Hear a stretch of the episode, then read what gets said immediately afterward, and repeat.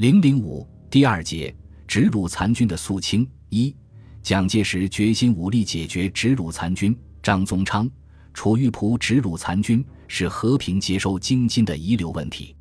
一九二八年六月十二日，直鲁残军约有六七万人，遵约由天津撤往汉沽至滦县一带，大本营设在唐山裕丰饭店，称直隶军务督办行员。楚玉璞就住在这里。王琦任唐山临时警备总司令兼警察厅厅长，许坤任前敌总指挥，住在芦台；袁振清住在开平，于世明住在迁安或滦县守备。蒋介石对直鲁残军虽曾于七月十五日下达过讨伐令，任命白崇禧为前敌总指挥兼右路军总指挥，负滦河方面军事权责；方振武为左路军总指挥，负热河方面军事权责。陈调元为总预备队总指挥，负责策应左右两路军，但由于平凤铁路沿线有英、日等国驻军，张宗昌又得到日本的暗中支持。九月以前，实际上并没有采取真正的军事追剿行动，而主要依靠和促使已于七月一日表示绝无妨碍统一之意的张学良将其收属出关，以避免发生第二个积案。八月五日。蒋介石指示陈调元，山海关内之直鲁残部处分问题已点边，克日率领出关，故所有军事行动及时停止。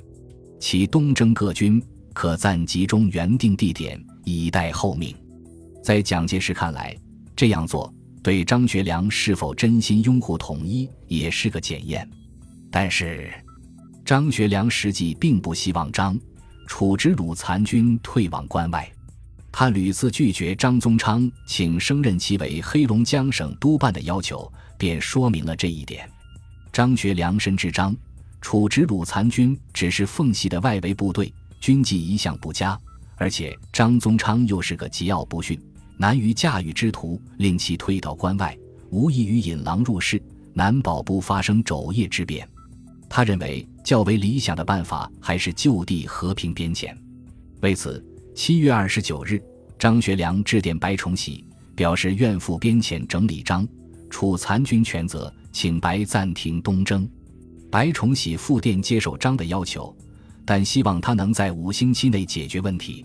随后，张学良电召张宗昌到奉讨论一切，张全即派楚玉璞到奉羽翼，经议决，第一期暂将该军号称七万众者遣散两万，其余五万内有枪者不过二万。限于四个月内才至仅存此二万人为止，并当即发给楚玉璞遣散费现洋二十五万元。但楚玉璞回到唐山后，并未一意行事。直到八月中旬，白崇禧仍未见到直鲁残军的任何边遣迹象。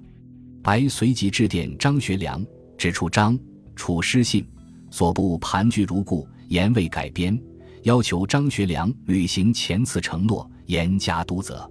张学良于是再次电召张楚复奉磋商边遣办法，张宗昌仍拒不出席，仅楚玉璞一人到奉。参加这次会商的还有先期到达奉天的白崇禧代表何千里。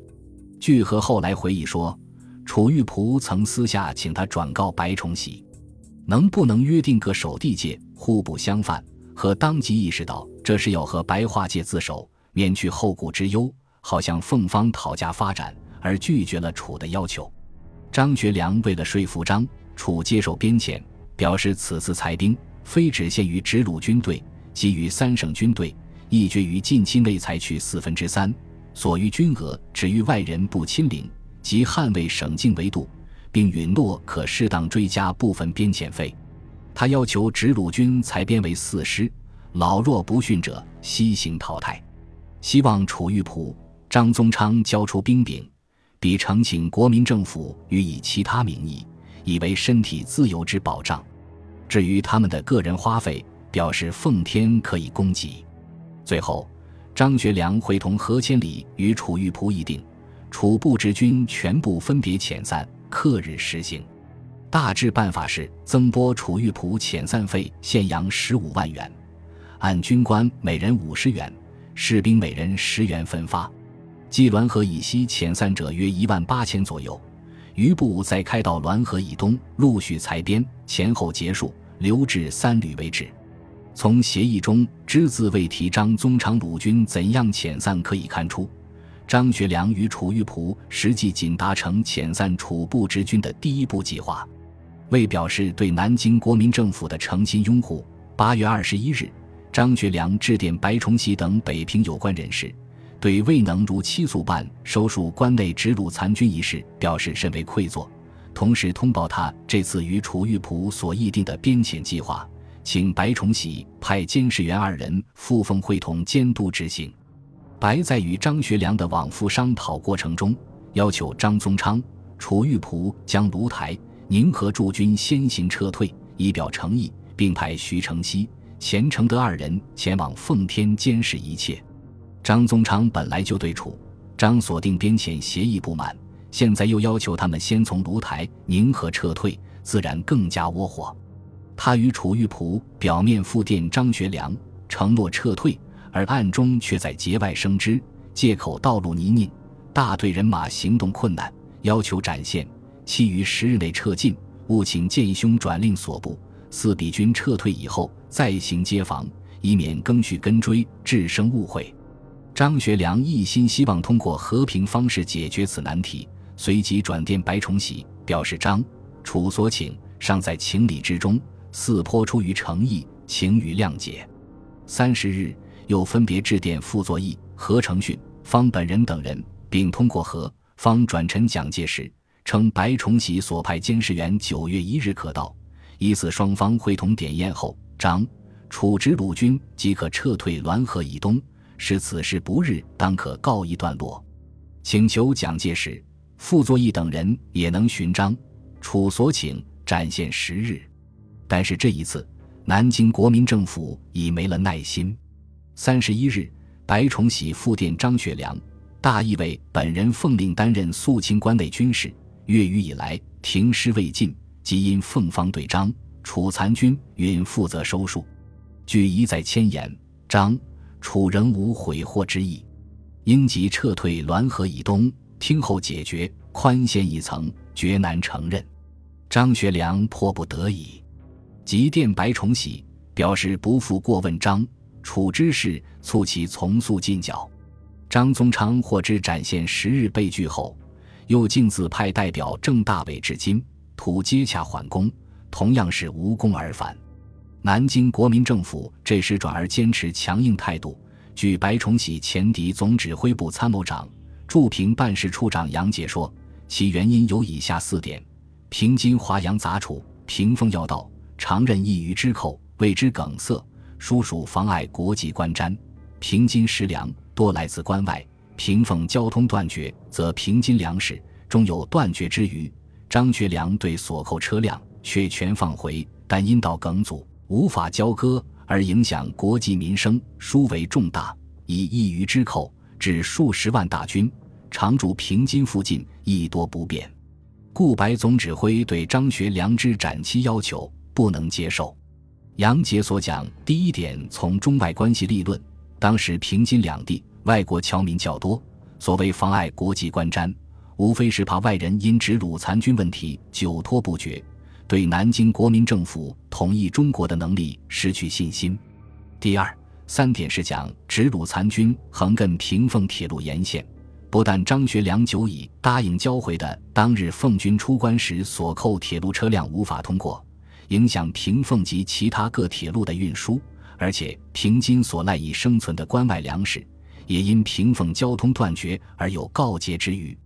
事实上，除了粮食，平津的用煤也是个大问题。据当时舆论指出，平津用煤受交通、军事之类也很大，如开滦煤阻于铁道，抚顺煤则又扼于海河，而山西煤产更苦，无法运出。查开滦公司本自有机车车皮，专供运煤之用，只以畏惧军队截留。不敢开出。日前曾由平津卫戍总司令部通令沿路驻军，不许截留开滦车辆。然今冬未克，车不能通，故开滦之煤终不能运。怎么办呢？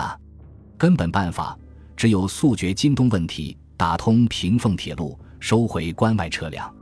第四点实际是说，如不尽快解决直鲁残军问题，平津一带数十万南京国民政府军队将面临更多的不利因素，因为八月一过，京津地区寒冬极至，且不说给养问题及气候一项，也让许多来自湘、桂等南方地区的部队难以适应。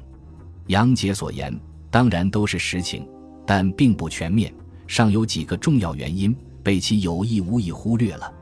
首先，南京国民政府这时决心对直鲁残军动武。表明蒋介石对张学良编遣直鲁残军的能力失去了信心。白崇禧对此有明确说明。他说：“直鲁残部分子复杂，千言数旬，尚未就范，恐张汉卿难以收拾。若任长此盘踞，殊非得计，故最近迭次电催，从速进兵解决。”其次，还和蒋介石当时所极力推行的裁军政策有关。京津和平接收后。蒋介石认为统一告成，开始要求各北伐集团军裁军，但直鲁残军一日不消灭，各集团军就有拒绝甚至继续扩军的理由。据当时报载，河北各地云集北伐第一、第二、第三、第四集团军约计五六十万，平凤路上有白崇禧部，保定一带有商震部，京东前方有徐永昌部、郑大章部、高贵滋部、陈调元一部。北平附近有张荫武、方振武部，这些军队所到的地方，仍有强迫招兵、征发给养，且有师旅长委任县知事的。为打消各集团军的招兵借口，蒋介石认为有必要尽快消灭直鲁残军。最后，也是北方民众，特别是京东地区民众强烈要求的结果。由于直鲁残军横征暴敛，迷无敌止。欲借京东之地做困兽之斗，因此自七月初起，就不断有京东各县民众或呈文平津军事当局，或投书各言论机关，请求速即派兵进剿，于最短期间肃清京东残余军阀，早日完成革命，全国统一。以天津《大公报》为代表的平津言论机关，除经常报道直鲁残军的暴虐和民间疾苦外，也不断告诫南京国民政府不可不重视京东问题，甚至说，近来肃清关内之说也已搁置不谈，而残军败将盘踞京东者，又其未闻关外有具体之收拾办法。此方东征各军之刁斗相连者，不进不退，亦足令地方苦于供应。凡此皆可使地方亦陷于绝望悲惨之境，使与煽动勾传者以运用之资，此诚北方之大隐忧。其性质严重，未必亚于南方，特觉察之者尚少耳。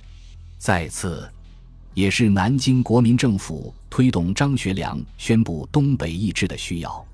蒋介石接受了代表他和白崇禧前往奉天与张学良谈判东北易帜问题的方本人的建议，暂时搁下热河军事，而集中全力先解决关内直鲁残军问题。